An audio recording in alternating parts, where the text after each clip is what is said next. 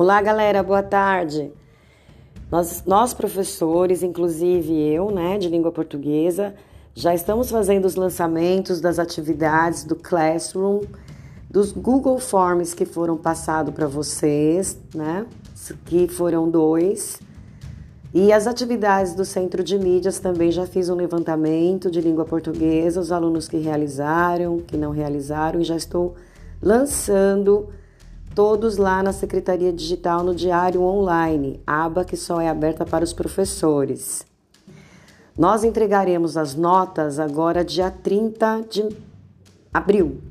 A plataforma da Secretaria Digital fecha e outra oportunidade para inserir qualquer tipo de nota não será possível após essa data.